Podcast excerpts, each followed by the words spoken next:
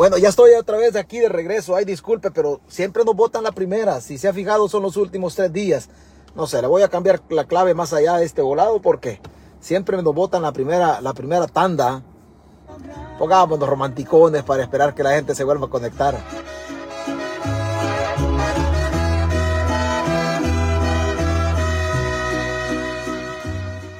Siempre le dan vuelta a esto, Steven Hernández. Ay, disculpen, gracias por conectarse, pero los últimos 3, 4 días así nos ha pasado. No sé por qué, no sé, no sé a qué se debe, pero, pero ah, es, sí desespera un poco, no voy a creer que no, porque se pierde el tiempo.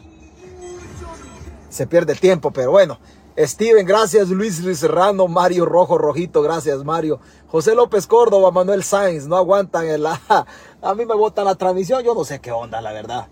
La verdad no, no, no entiendo, pero bueno, bueno. He visto el contrato colectivo también de Acajutla. Vamos a hablar, un par de cláusulas he visto yo de ese contrato y que están bien, bien difíciles esas cláusulas. Esta gente la van a correr quizás. Alicia Flores, Georgina López, Pedro, Pedro Jovel. Pedro, Pedro Jovel, gracias por estar acá, Pedro Jovel. Creo que se conecta desde Australia. Fer, Fer, Fernul. Aquí estamos de nuevo, dice Alfredo, Alfredo Carrillo, Carlos Caballero, Patti Ramos Urbina. Aquí estamos desde la zona norte, dependiente de escucharlo. No, yo sé que los chalatecos, los chalatecos, Chalatenango es mi departamento. Yo nací en un pueblito de Chalatenango, un pueblo que no, no aparece en el mapa, pero yo ahí nací. Así es que este renegón nació en un pueblecillo que ya Patti Ramos Urbina ya lo conoce, ya hemos hablado de ese pueblo. De nuevo aquí dice muchas gracias Pamela Jones, un saludo desde San Marcos. Gladys Ayala, licenciada, usted no estaba conectada, licenciada, pero que eh, por segunda vez, Aurora Leo, Oscar Recinos, ahí estamos, ahí estamos de necio, vamos con todo, dice. Vamos con todo. Espérame, voy a, voy a, voy a, voy a contestar algo por acá. Permítame un segundito. Permítame un, un segundito. Este, permítame. Permítame, ta ta ta ta ta ta ta ta chin, ta, ta chin. Ya está. Hoy sí, ya contestamos acá. Bueno, eh, Vetter LSD. Carlos Hernández, ta, ta, ta, ta, ta. Bueno, ya estamos aquí nosotros. Hoy démosle por este lado. Y aquí siempre esperando que reiniciara, dice Domingo, Domingo Alas. Elena Mejía, no caen las notificaciones, dice. Ah, yo ya no sé qué hacer. Honestamente le digo, yo ya no sé qué hacer. Yo ya eh, hice lo que pude. Yo le agradezco a usted que se conecte, pero las notificaciones de esta página casi a nadie le llegan. La verdad, usted ya sabe que yo me conecto a las 10.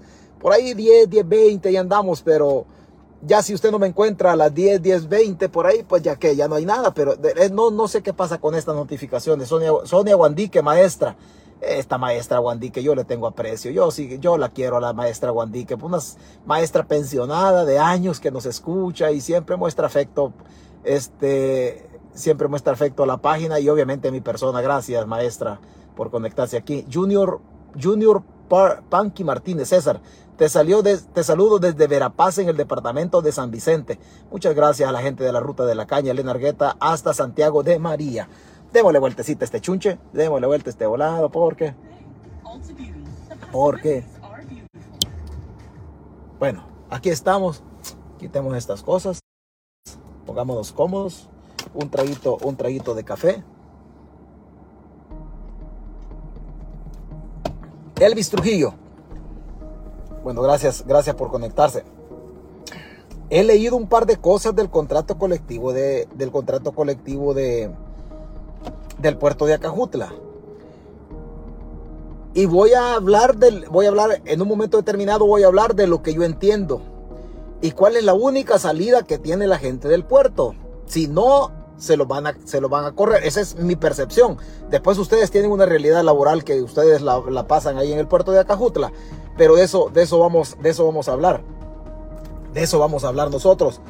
¿Qué, es lo que yo percibo en el contrato colectivo? De algunas cláusulas que yo medio he leído en relación al puerto de Acajutla. En el puerto de Acajutla les metieron una trampa, a los trabajadores les metieron una trampa de tantas cosas que hay en el contrato colectivo, pero yo he, yo he descubierto una trampa. Algo está pasando en los puestos de confianza en el puerto de Acajutla. Y les voy a decir, y tal vez los trabajadores del puerto que, que, escuchan el video de ayer. Yo les agradezco a los trabajadores del puerto que lo escucharon en gran cantidad. Muchas gracias por haberlo escuchado. Este video de hoy seguramente a los del puerto les va a interesar porque hay una cláusula de las que yo he leído nada más. Hay una cláusula que es bien, bien, bien difícil. El desarrollo o los, las promociones o los ascensos de la gente del puerto no está fácil que los trabajadores asciendan. Y les voy a decir dónde les ha metido la trampa, sepa. Aquí hay una trampa en los ascensos en el puerto de Acajutla, pero, pero como es el contrato nuevo, es el contrato nuevo, entonces después, después, nos, vamos a, después nos vamos a meter, después nos vamos a meter a, ver, a ver ese tipo, ese tipo de cosas. El, el resultado de todo esto, esto decía Milena Mayorga, esto decía Milena Mayorga hace Hace, ya hace rato que lo decía Milena Mayorga, hace un rato. La realidad es otra. La realidad es otra. Todo país que no tiene seguridad jurídica, que no tiene certeza jurídica, todo país que tiene un sistema político corrupto es un país que no es atractivo para ningún inversionista. Los inversionistas llegan a un país donde hay certeza y seguridad jurídica, donde los órganos de Estado son independientes en su actuar y, actuar y accionar. Ahí llega la inversión. Cuando los países, las sociedades no tienen un órgano, un órgano judicial independiente, cuando las instituciones no funcionan de manera independiente, cuando los políticos de, no son o son corruptos, la inversión no llega. Por mucho que la señora hable, la inversión no llega. No llega. Vea lo que decía, vea lo que decía la señora Milena Mayorga hace, hace unos días. Esto no se dio. ¿Y por qué no se dio? Vea lo que decía Milena Mayorga. La inversión será de 1.200 billones de dólares en la construcción de siete hoteles cinco estrellas en la zona costera del oriente del país. Y estamos trabajando para poder atraer la inversión y operaciones de empresas que nos generen aquellos, aquellas oportunidades y aquellos empleos que aún nos hacen falta. En esta quinceava misión eh, de negocios traemos energía, aeronáutica, entretenimiento, minería y la industria de hoteles y alojamiento. Una de las industrias interesadas en invertir en el país es la producción del cine, como Daniel Baldwin, actor y productor, quien anunció que hay proyectos para El Salvador. Es muy importante construir estos subsidios que necesitamos. Y hay una gran oportunidad ahora de construir hoteles que necesita El Salvador. La inversión no llegó. La inversión no llegó. De ninguna manera. Ni en energía, ni en tecnología, ni en ninguna naturaleza.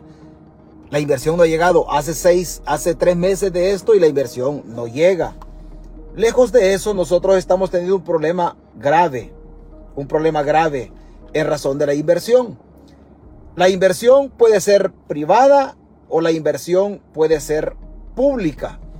La inversión obviamente privada pues se sobreentiende, pero quedémonos en la inversión pública. La inversión pública es todo aquello que el gobierno hace o que agarra un billetito para generar infraestructura académica, que se, que se construyan escuelas, que se construyan tecnológicos, que se construyan universidades en el ramo de educación en el ramo de salud, en la política pública de salud, que se construyan clínicas, que se descentralice la, la, atención médica, que se saque de la ciudad capital hacia la zona norte en el hospital de Nejapa, que nunca se hizo, que se reconstruya o que se construya totalmente el hospital Rosales, un hospital que quedó el préstamo ahí de más de, de más de, de, una millonada de dinero que dejaron los gobiernos, en este caso el, de, el del FMLN, pero que no se ha hecho nada. Esa es una inversión pública. Si esa inversión pública no se da, si el aparato del Estado no empieza a agarrar dinero para invertir en la construcción de carreteras, la construcción de puentes y todo aquello de obras de impacto largo, entonces el país no va a caminar, no va a caminar. Todas las obras que le he mencionado son necesarias y urgentes en una sociedad que quiera trascender. Nosotros no podemos trascender porque con ruedas y chicaos no podemos trascender. Obviamente nosotros no podemos trascender a través de, a través de ese, de ese mecanismo. Lejos de eso, lejos de eso, hemos tenido la, la desgracia, y lo digo de esta manera, desgracia, porque si algo necesitamos en El Salvador es empleo. Y obviamente las empresas, las maquiladoras que lleguen a El Salvador en el futuro, tienen que ser maquilas, como ya lo hemos hablado, maquilas en donde se unan piezas de carácter tecnológico, que se armen computadoras, que se armen eh, calculadoras, que se armen teléfonos celulares, porque es justamente la tecnología donde está el dinero. Pero obviamente las empresas tecnológicas no van a llegar a una sociedad como El Salvador, donde no hay seguridad jurídica, no hay certeza jurídica, donde las reglas del juego se las cambia el gobierno de la noche a la mañana. Los inversionistas necesitan asegurar su, su obviamente, su capital. Y cuando se dan cuenta que hay empresas de tercer orden que empiezan a retirar su capital de un país que no tiene nada, entonces todo el mundo se pone bastante chiviado. Segunda empresa textil de El Salvador se cerrará una de sus plantas. Si no tenemos empleo nosotros y los empleos que están, que aunque pagando el mínimo, por lo menos están ahí y la gente algo gana, algo consigue para, para su comida.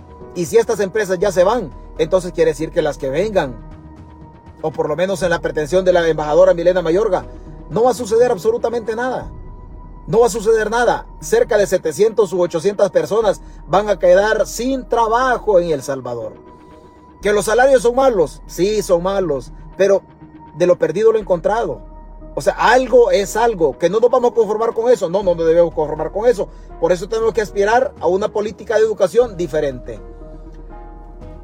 Una empresa de ropa interior cerrará una de sus plantas de producción en El Salvador según ha confirmado hoy la Cámara de la Industria Textil, Confección y Zonas Francas, Camtex, el cierre implicará el recorte de entre 700 y 800 empleos, indicó la fuente. Nosotros no estamos para estos gustos. O sea, esta fiesta a nosotros no nos conviene. Pero claro, es mejor ir a anunciar el Sunset Park al puerto de la libertad. Es mejor eh, anunciar la ciudad Bitcoin. Es mejor hacer eso a darle seguridad jurídica o a traer inversión en El Salvador, pero desgraciadamente ese es el país que tenemos, esos son los, los políticos que tenemos o la gestión ejecutiva del momento. La empresa de origen estadounidense va a cerrar allá.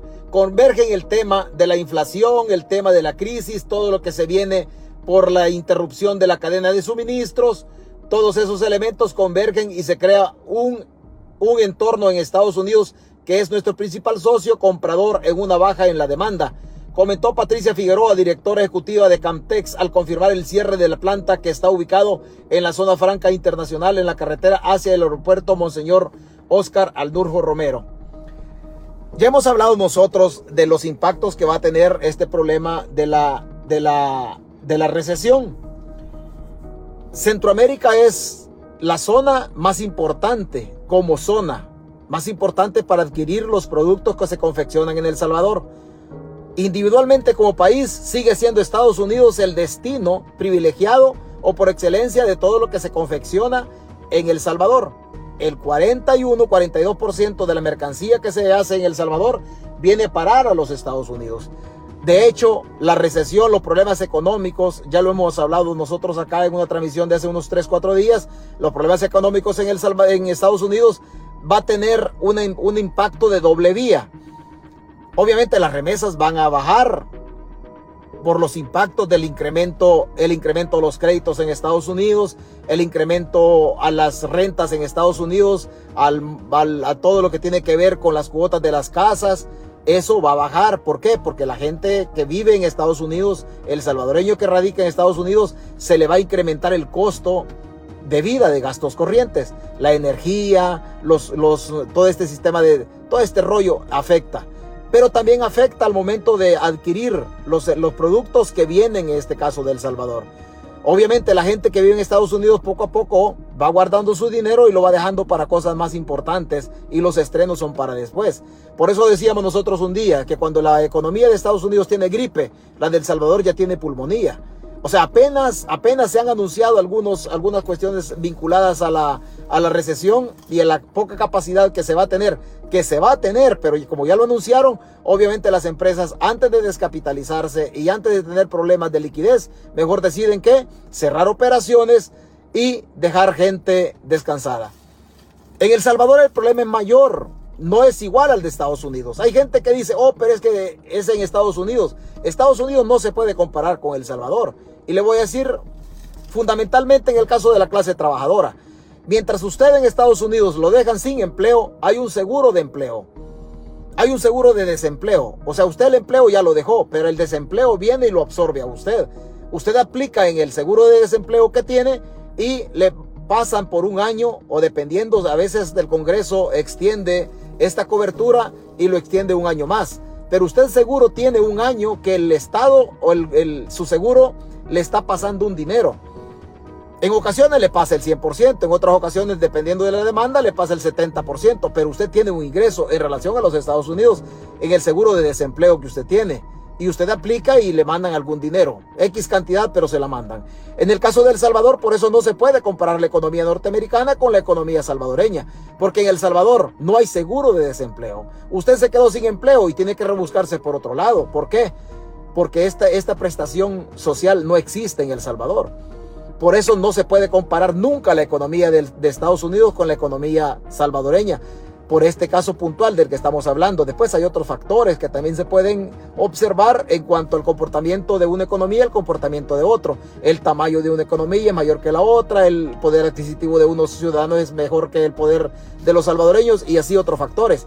No se puede comparar esto. Hoy vamos a tener nosotros la desgracia en El Salvador de tener que, de tener que, de tener que observar usted a su vecino que ya no va a tener empleo Obviamente, este dinero que esta gente gana impacta en la tienda de la esquina, en la tienda del cantón, del caserío, de la colonia. Impacta en todo esto, impacta en que se suba al transporte colectivo y que vaya a vitrinear y a comerse un sorbete a algún, algún lado. O sea, todo esto impacta en 800 personas.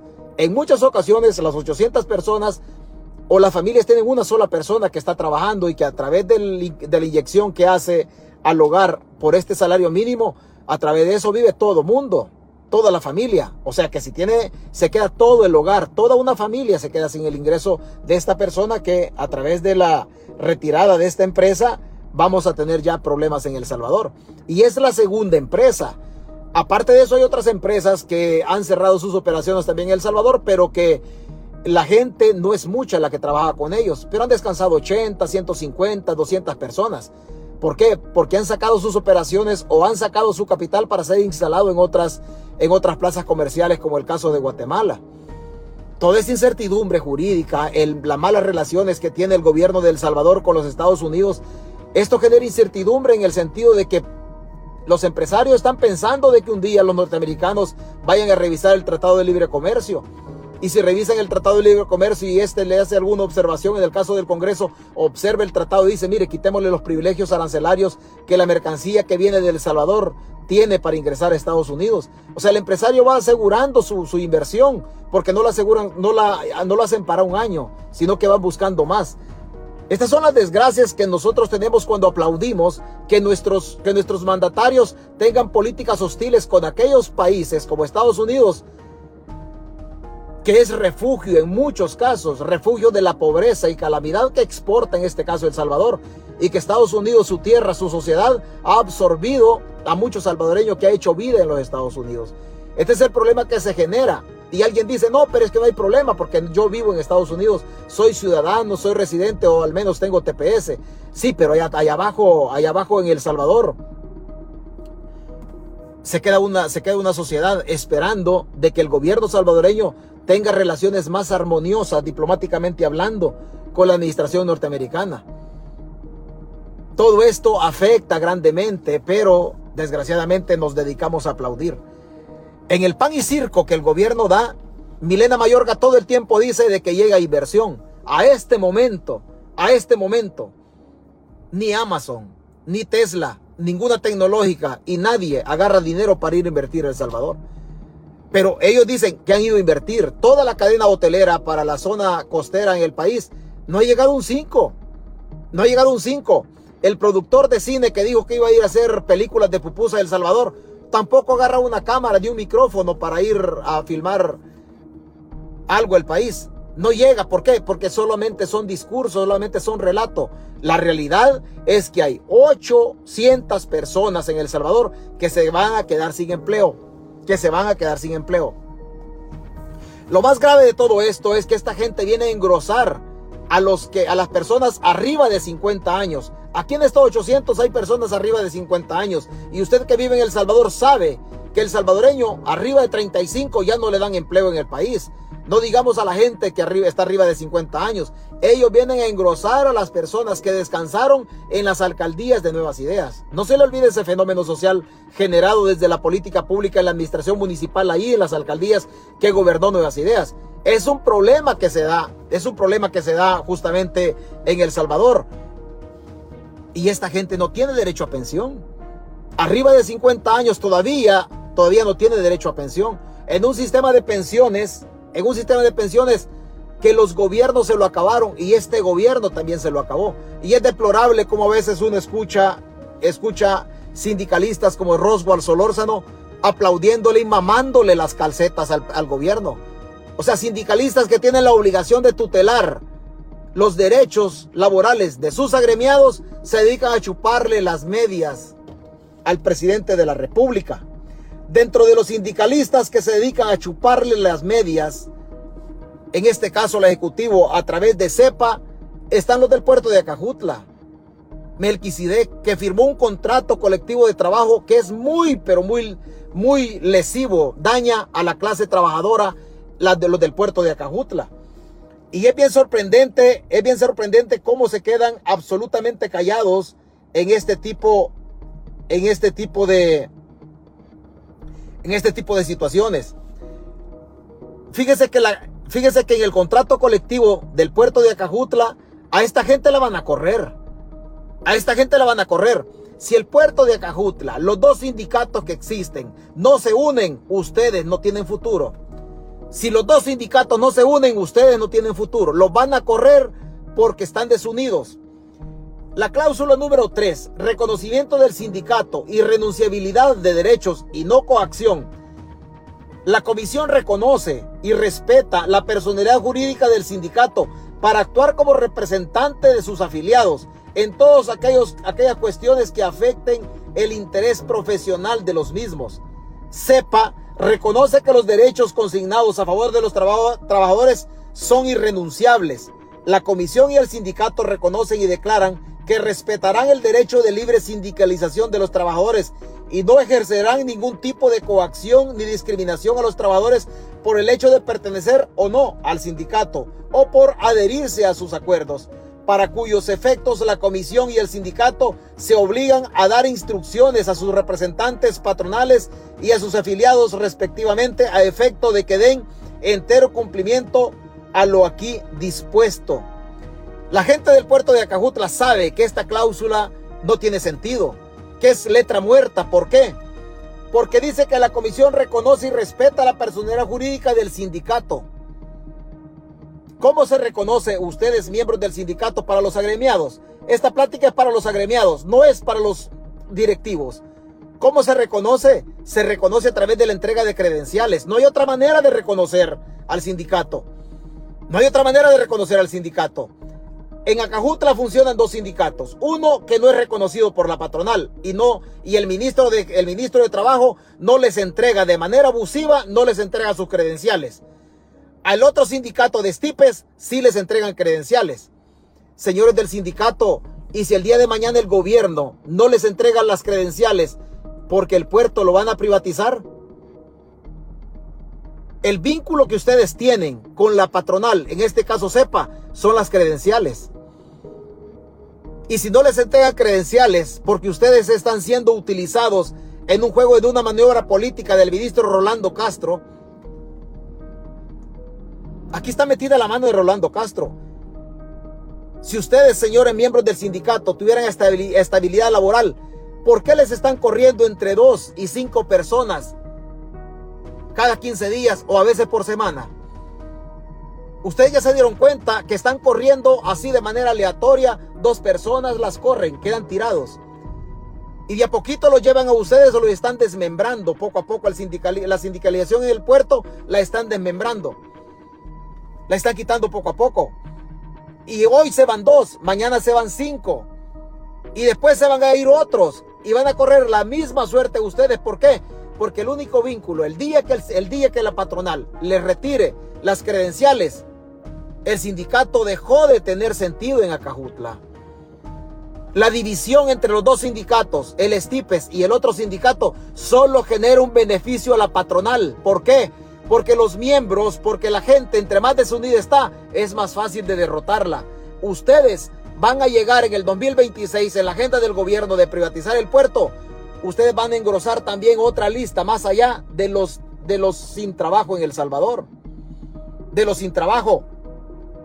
Ya se debieron, ya se debieron eh, ya, ya debieron darse cuenta, ya debieron darse cuenta, ya debieron darse cuenta cómo, cómo funciona este tipo de cosas. La cláusula número 6, prestaciones económicas, capítulo 4, en Acajutla, dice el contrato colectivo, sin perjuicio lo establecido en la cláusula 10, con respecto a la realización de actividades afines a su competencia, cuando un trabajador realice labores diferentes a las establecidas en sus funciones, ¿cuáles son las labores diferentes a las establecidas en sus funciones?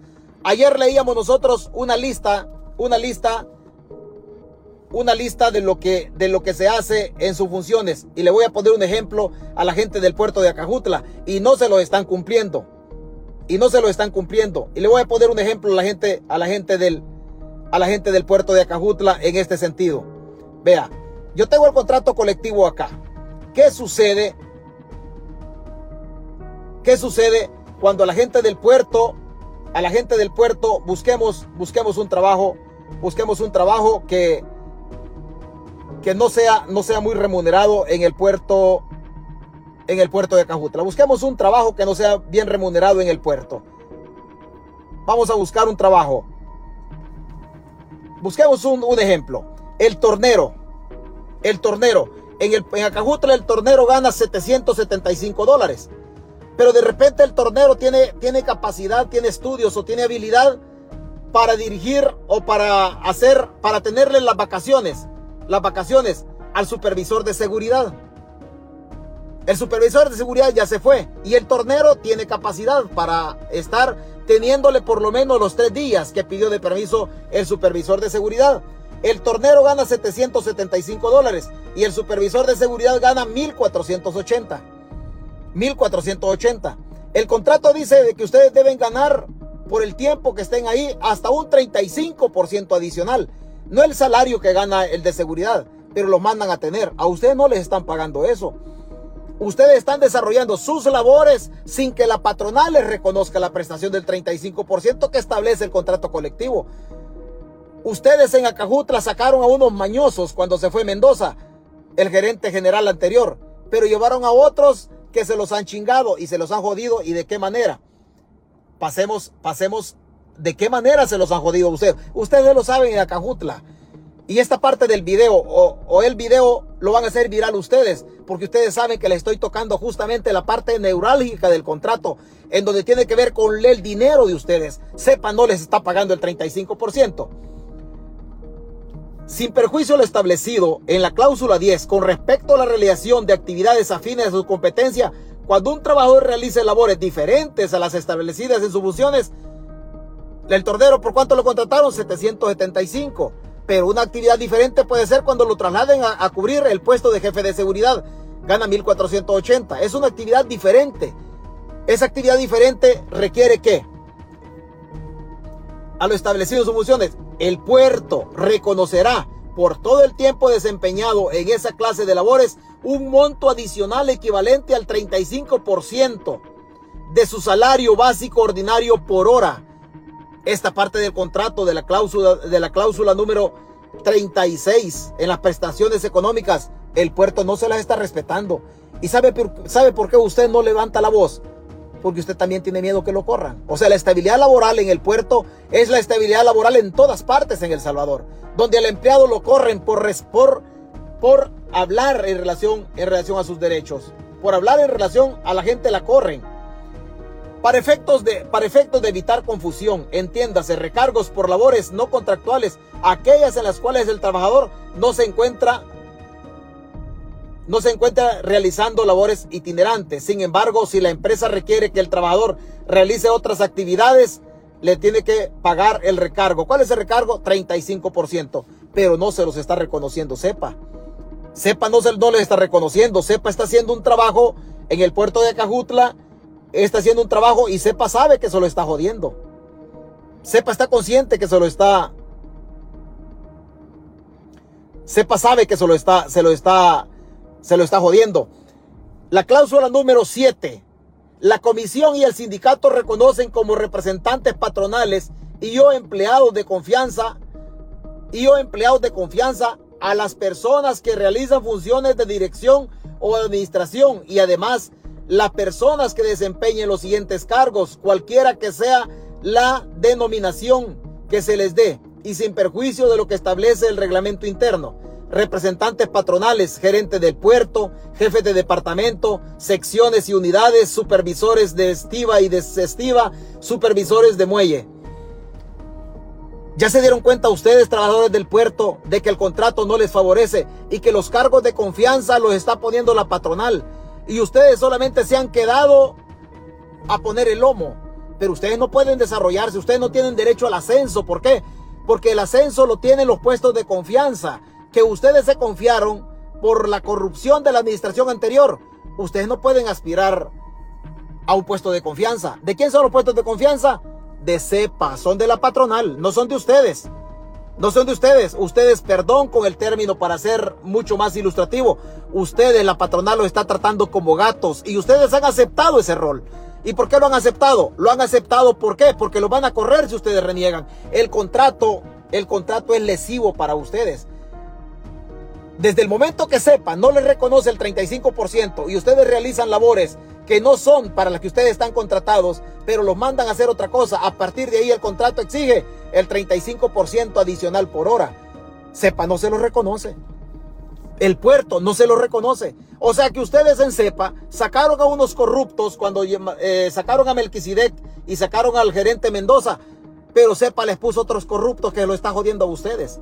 El contrato no les favorece. Ustedes si no se une el, sindicato que no tiene credenciales con el otro que tiene credenciales, si no se unen, ustedes van para afuera. Ustedes también van a ser las próximas víctimas de una desunión que se tienen en el, allí en el puerto de Acajutla, que solo le sirve a la patronal.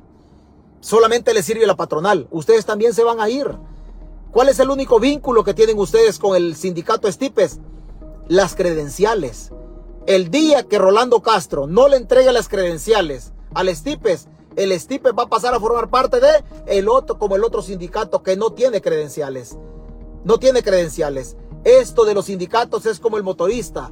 Es como el motorista. Si el motorista sabe manejar, está bien, le puede dar para adelante al carro, pero no está autorizado para conducir un vehículo. ¿Por qué? Lo que autoriza a un conductor a conducir un vehículo es la licencia. Ya tiene la licencia el conductor y puede conducir un vehículo, sí, pero al carro le falta tarjeta de circulación. Si no tiene tarjeta de circulación el carro, el carro no puede hacer uso de la red vial. Así es el caso de ustedes en el puerto de Cajutla con el Estipes. Ustedes tienen credenciales. El otro sindicato no tiene credenciales. De esa desunión, ¿quién se, quién se favorece? Se favorece la patronal CEPA. El día que el ministro de Trabajo, Rolando Castro, que es un mafioso, les quite a ustedes las credenciales, hasta ahí llegó el sindicato de ustedes. El día que ustedes no tengan sindicato, ustedes van para afuera porque los desunieron, los golpearon en la unidad a ustedes. Y ustedes también van para afuera. Si no se unen, ustedes ya se van. ¿Qué pasa si el ministro de Trabajo le retira al Estipes las credenciales? Se quedan sin personería, se quedan sin reconocimiento. Se quedan sin reconocimiento. Pero el gobierno puede ir a nombrar otra junta directiva del Estipes con gente de confianza que facilite la privatización del puerto en el futuro. Que facilite la privatización del puerto, del puerto justamente, justamente, puros chinos terminarán trabajando en el puerto. La gente del puerto sabe que hay chinos ya. La gente del puerto sabe que hay una, unidad de chinos este, en el puerto, que no se sabe qué es lo que hacen, porque si la gente del puerto, los trabajadores no saben, mucho menos lo voy a saber yo, pero el contrato colectivo de ustedes César dice, ya vete a dormir. No, fíjese que este volado, este volado, este volado medio, medio lo entendemos y la gente que medio, medio, medio hemos platicado de mi paso, pues sabe que alguna cosita de especialización este, recibimos nosotros en aquel tiempo cuando estuvimos becados en Japón, que es una sindicalización diferente, porque los sindicatos en Latinoamérica son bien diferentes a los sindicatos japoneses. Y le voy a decir, le voy a decir una, la diferencia más abismal que uno observa en toda sindicalización. Como anécdota, como anécdota, uno habla de esto porque alguna cosa entiende. En Japón resulta que es diferente la sindicalización. Si existen los mismos sindicatos, la misma, casi que la misma forma de, organizar desde, desde lo jurídico, pero en el, accionar de, en el accionar de la clase trabajadora japonesa existe una diferencia bien abismal. Cuando los japoneses, los trabajadores japoneses detienen sus labores o hacen huelga, no se van a paro de esa manera. En El Salvador, el trabajador para en sus funciones y se queda sentado en el parqueo o sentado en cualquier lado. O sea que paraliza absolutamente todo. Los japoneses lo hacen diferente. Los japoneses lo que hacen es que si están, si se han ido para renegar en una empresa textil, la mano de obra japonesa lo que hace es que activa todas las máquinas, toda la maquinaria la activa y se van a las bodegas. Y en las bodegas sacan todos los rollos de tela y empiezan a hacer, a hacer ropa. No paran de trabajar ellos presionan al empresario, al patrono, a través de qué? A través de producir mercancía. Para obligar al patrono, en el caso de que están buscando incrementos salariales, con eso obligan al patrono a que la mercancía que se está elaborando sea mercancía que la tenga que colocar rápido en el mercado. ¿Para qué? Para cumplir con las pretensiones económicas, en este caso del, del, sindicato. Ellos van y, vacían todas las bodegas y toda la, toda la tela que está ahí la confeccionan y llenan las bodegas de producto terminado, pero ya la llenan de camisas, de lo que quiera. En El Salvador no. Cuando va a hacer un paro, paran todo y la gente se queda sentada. Entonces los japoneses no, los japoneses presionan al patrono, ok, yo quiero que me aumentes el dinero, que aumentes la paga, cuando están negociando contrato colectivo, por ejemplo. Pero los japoneses tienen una, tienen una manera de pedir, pero también tienen una manera de dar. Los contratos colectivos para, para los japoneses están entre el, entre el dar de parte de los trabajadores y el dar de parte de la patronal. Cuando los japoneses negocian un contrato colectivo, ellos, la, ellos van y piden, mira, quiero que me aumentes 5 dólares, por ejemplo. Pero a cambio de los 5 dólares le dice, le dice el sindicato a la patronal, a cambio de los 5 dólares que yo te estoy pidiendo, también yo te voy a dar. ¿Qué te voy a dar? Que la gente reportamos 100 horas que vinimos tarde en este año, yo te prometo bajar a 60 horas. Que la gente pide mucho, mucho permiso, pues vamos, ellos también otorgan, también dan. Que hemos venido, hemos venido, hemos sumado 500 horas de 20 minutos, 30 minutos, una hora, que hemos venido tal, lo que sea. Entonces te vamos a hacer, te vamos a dar esto. La, la, empresa tiene pérdidas en la maquinaria porque se arruina la maquinaria por descuido o dejación de los, de los empleados. También te vamos a ayudar en esto. O sea, ellos dan para pedir. El empleado japonés, el obrero japonés va y otorga, primero da y después le pide. Yo ya te di, hoy dame tú a mí también. En una negociación que se hace de, doble vía. En el caso de los sindicatos en El Salvador, por ejemplo, van y piden, nada más piden, pero no dan. Pero no dan. Entonces es diferente, es diferente la sindicalización. ¿Pero por qué? Porque los patronos japoneses son más éticos al momento de tratar de tratar al empleado. Los patronos salvadoreños no. Los patronos salvadoreños están, están esperando que el empleado se descuide para irsele encima, porque la obligación del patrono salvadoreño es chingar al trabajador. Los japoneses no, igual dan, igual reciben. Uno se compromete y el otro también se compromete. En El Salvador la cosa es diferente, porque, porque al sindicato lo ven como enemigo, no lo ven como una parte activa dentro del desarrollo de la empresa. Por eso es diferente lo que está haciendo CEPA aquí. El contrato colectivo dice, mire, si usted va a ir a realizar una labor diferente, tiene que regresar, le tenemos que dar 30, hasta el 35% adicional. Sepa no se los da. Sepa no se los da, sepa se lo huevea. El puerto le huevea ese dinero al trabajador. Los japoneses no, los japoneses tienen prohibido robar. Los japoneses van y, co y cumplen al pie de la letra lo acordado en el contrato colectivo. Por eso las sociedades caminan y funcionan muchísimo mejor que la sociedad salvadoreña que anda buscando ver a quién joder. Allá es, allá en Japón no es así. Allá en El Salvador sí. Entre más se descuida la gente, no, hombre, ya lo jodimos. Entonces, como ya lo jodimos, como ya lo jodimos, sigámoslo, sigamos, sigamos amolándolo, porque, porque ya lo, ya lo arruinamos. Dentro de, dentro de otras cosas, vea, vea. Este es el diputado Cristian Guevara, que habla de seis. Ya tenemos, dice, acá les dejo los seis primeros desaparecidos Ojalá ayuden a encontrarlos. Y ponen la foto de Norman Quijano, de Margarita Escobar, de Mauricio Funes, de Alfredo Cristiani, de Salvador Sánchez Serén y de Sinfrido Reyes. Entiendo cuál es la idea del diputado, pero no se vale burlarse de esta manera.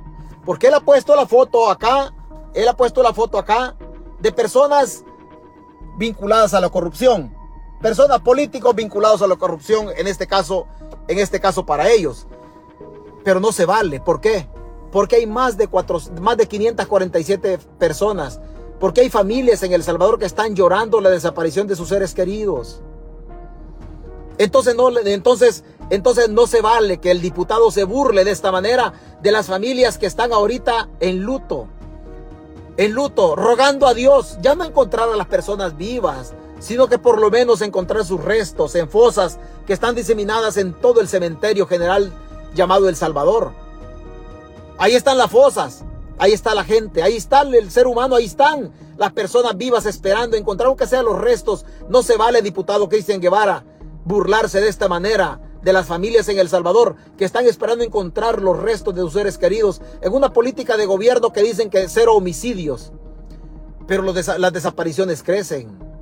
Los desaparecidos han crecido. No se, vale, no se vale burlarse de esta manera de familias que están llorando la desaparición, que están de luto, esperando darle cristiana sepultura y hacer sus tamalitos para ir a enterrar a su ser querido. No se vale, diputado.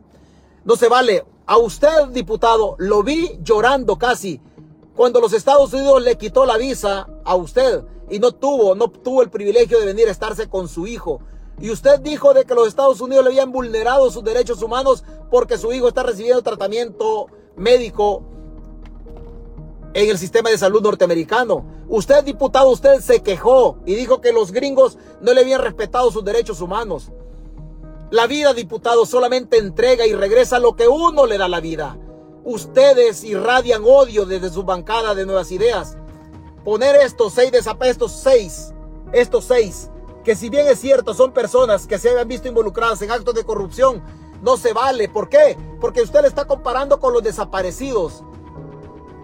Que el hecho de que las personas desaparezcan, que el hecho que las personas no se encuentren, y que la vida sea el primer, el primer derecho humano tutelado por un gobierno o por los gobiernos y su presidente en política pública de seguridad no está cumpliendo. Esa es, esa es la violación del derecho humano. Usted se está burlando de 447 desaparecidos, se está burlando de las personas. La burla en este derecho humano de la vida está de más, diputado. Hoy sí, se, hoy sí se entiende ¿Por qué la vida a usted le ha regresado al negarle el privilegio de estar a la par de su hijo recibiendo el tratamiento médico en el sistema hospitalario norteamericano? Hoy se da cuenta usted por qué le quitaron la visa. Porque Dios solamente obra bien para el que hace bien. Y Dios hace justicia para que hace el que hace las cosas mal. Como dijo un pensador griego, con los buenos seré bueno y con los malos seré justo. Usted es una persona de mal corazón. Y la vida le ha regresado a usted de lo que usted le desea a sus semejantes. Si usted es una persona malvada, con estos sentimientos que tiene comparando a unos políticos con los más de 500 personas desaparecidas, eso le ha regresado la vida, diputado. Eso le ha regresado la vida, porque su corazón es maligno, porque su cerebro es diabólico, porque usted es un ser humano perverso. Usted es un ser humano perverso, eso le regresa y desgraciadamente Desgraciadamente, el diputado Cristian Guevara es el jefe de fracción de Nuevas Ideas. Esto irradia los políticos en El Salvador. Energía negativa, odio. Odio. Esto no es bueno, diputado. Corríjalo. Corríjalo. Porque usted es diputado. Y en la filosofía, diputado se siente como que es el padre de la patria. Y usted, desgraciadamente, con esta forma de pensar, usted no llega ni a padrastro. Y lo peor de todo, diputado, que con lo que usted está haciendo, usted va a ser un ejemplo para su hijo, para su hija, para su hijo. Porque el padre se convierte en, en héroe para sus hijos. Y lo que el padre enseña es ejemplo para los hijos. Y si sus hijos siguen el ejemplo suyo, sus hijos también desgraciadamente en este mundo van a ser seres humanos perversos, con sentimientos perversos. ¿Qué clase de país vamos a tener en el futuro? Si sus hijos copian Y si usted sirve como referente de sus hijos, le aseguro que sus hijos no van a ser buenos ciudadanos y vamos otra vez a estar encerrados por generaciones con políticos como usted, diputado, desgraciadamente. Pero ¿qué le puedo pedir yo a usted si su presidente también en una ocasión dijo que había que prenderle fuego a los diputados en aquel tiempo? Que había que quemar a los opositores. ¿Qué le puedo pedir a usted cuando del discurso, el relato político desde Casa Presidencial habla de odio? ¿Qué le puedo pedir a usted, diputado? Bastante da, ¿verdad? Bastante da, burlándose de los más de 500 seres humanos desaparecidos en El Salvador. Pero esto es lo que tenemos en el país. Esto es lo que tenemos, esta clase de políticos que no llegan ni siquiera a ser padrastros de la patria, mucho menos padres de la patria. Esto es lo que hay. Si a eso le agregamos, si a eso le agregamos el desconocimiento que se tiene sobre El Salvador, si a eso se lo agregamos, hace poco diputados de nuevas ideas salieron del país a vender el país como que, como que El Salvador fuera la cuna de la prosperidad a través del Bitcoin como que fuera la cuna de la prosperidad, con un desconocimiento total, un desconocimiento total de la crisis económica que está pasando la población. Pero ellos salen a vender el país con un Bitcoin que no sé qué es lo que venden, que lo único que ha traído el Bitcoin en ese, en ese caso es pura, es pura calamidad. Es pura calamidad. Eso es lo único que ha traído el Bitcoin. Pero ellos salen a venderlo como que si como que si lo están haciendo, como que si lo están haciendo, como que lo están haciendo bien. Y por ahí sale el, diputado, el diputado Calén Navarro diciendo, no, es que fíjese que nosotros tenemos 21 kilómetros cuadrados. No hagamos las cosas mal. No hagamos las cosas mal, nos estamos confundiendo. Nos estamos confundiendo. Pero al parecer, al parecer así está bien. Celebramos puro pan y circo y nos están dando puro, puro pan y circo. Y ya quisiera la gente, vea, vea esto. No es un concierto, vea esto. sino la clausura de la Conferencia Latinoamericana de Bitcoin y Blockchain, donde el presidente del Salvador, Nayib Bukele, anunció el más reciente proyecto de su gobierno, Bitcoin City. Ciudad Bitcoin. Una ciudad que se construirá junto al océano en la base del volcán Conchagua, para aprovechar la producción de energía geotérmica para alimentar tanto a la ciudad como a la minería de Bitcoin, es decir, la constante resolución de complejos cálculos matemáticos para verificar las transacciones de Bitcoin que consumen mucha energía. Bukele explicó que una oferta de bonos ocurriría en 2022, enteramente en Bitcoin y 60 días después de que la financiación estuviera lista, comenzaría la construcción. El gobierno proporcionará el terreno y la infraestructura y trabajará para atraer a los inversores. Esto va a convertir a El Salvador en el centro financiero del mundo. Es el Singapur de América Latina. Y si Estados Unidos sigue en... Todo lo que anuncia Bukele es puro pan y circo. El Bitcoin City no se dio. El Bitcoin City no se dio en absoluto. Todo lo que anuncia el presidente de la República es puro pan y circo. Nada más. Nada más. Pero cuando los testaferros del gobierno, cuando los achichincles del gobierno les conviene decir algo, van y acompañan cualquier cosa. El presidente de la República dijo de que había que andar una bolsa para botar basura. Y hay perdón. Y hay perdón. Pero una de las mayores ratas que la política en El Salvador ha logrado parir una de las mayores ratas que la política en el país ha logrado parir, también sale hablando. También sale hablando que hay que botar la basura en mejores en mejores lugares.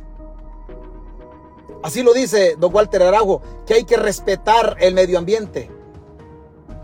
Usted ya lo ha visto. Hay que respetar, dice Walter Araujo, hay que educarnos y hay que respetar el medio ambiente. ¿Cómo va a respetar el medio ambiente Walter Araujo cuando no tiene la decencia de respetar a las mujeres en El Salvador? ¿Cómo va a tener la decencia Walter Araujo de decir en este momento que hay que botar la basura y hay que respetar el medio ambiente cuando a las mujeres en El Salvador le saca hasta la ropa interior que andan puestas? ¿Cómo va a respetar, cómo va a respetar Walter Araujo cuando no tuvo la decencia de respetar las finanzas del pueblo, los sagrados dineros del pueblo, que cuando él era funcionario bajo la bandera del partido Arena, robó y mamó cuanto pudo del erario público. La corrupción de estos tipejos como Walter Araujo son los que nos tienen metidos a nosotros en esta crisis. El Salvador de hoy se construyó con estos corruptos en el pasado y que la bonanza que ellos tienen, la comida que ellos tienen, es porque un pueblo está pasando hambre, pero hoy hablan de respeto. ¿De cuál respeto vienen a hablar estas ratas como Walter Araujo cuando agarraron lo que era del pueblo en el pasado y hoy se deben pasar como dignos en un gobierno que no cambia, en un gobierno que también reclutó, que extrajo a lo más corrupto del partido Arena y a lo más corrupto del FMLN? Y hoy dicen, hay que respetar el medio ambiente. Si no tienen la decencia de respetar a la persona humana en el caso de las mujeres, si no tienen la decencia de respetar los sagrados dineros del pueblo, ¿cómo van a respetar el medio ambiente? Solamente venden un discurso barato, porque el concepto de ratas a estas alturas de la crisis económica que tiene el país, el concepto de rata Walter le queda, le queda muy, pero muy pequeño. Muy, pero muy pequeño. Cuídese, pase buenas noches y hablamos en otra, en otra ocasión si Dios lo quiere.